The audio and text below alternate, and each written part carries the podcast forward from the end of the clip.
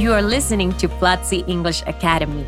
Learn about different topics as you improve your English listening skills. Join Platzi and have access to courses on product design, audiovisual production, data science, business, English, marketing, and more.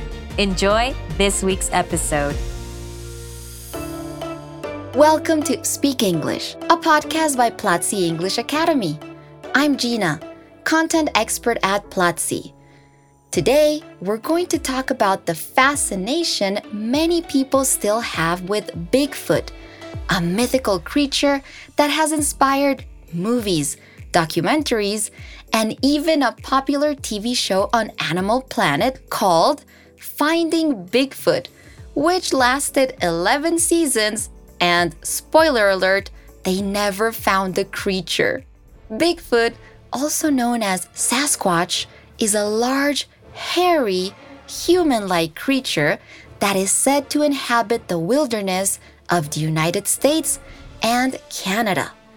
The creature is described as a primate with dark, shaggy hair that stands out for being very tall, with a height of about 7 to 10 feet.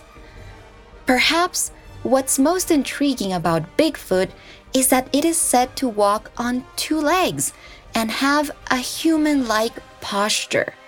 The first recorded sighting of Bigfoot was in 1811 by David Thompson, a Canadian explorer. He reported seeing a large ape like figure in the wilderness of British Columbia. Since then, there have been thousands of sightings and encounters with the creature reported all over North America. Large footprints have also been reported and have added to the excitement over the existence of this creature. The search for Bigfoot has become such a popular topic that there is even a foundation dedicated to receiving reports of sightings. The Bigfoot Field Researchers Organization, or BFRO, was founded by Matt Moneymaker in the 1990s and since then, it has received nearly 75,000 reports of Bigfoot sightings.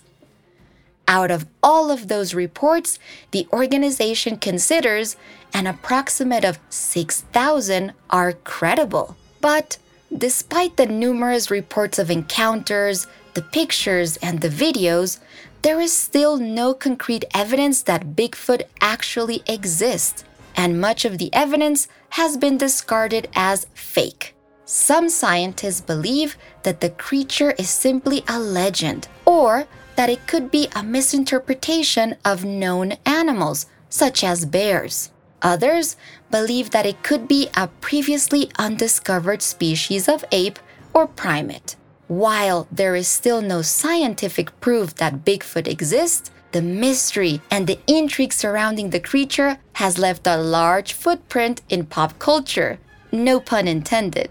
We don't know if the mystery of the Sasquatch will be solved one day, but for now, it can continue to capture the imagination of people all over the world.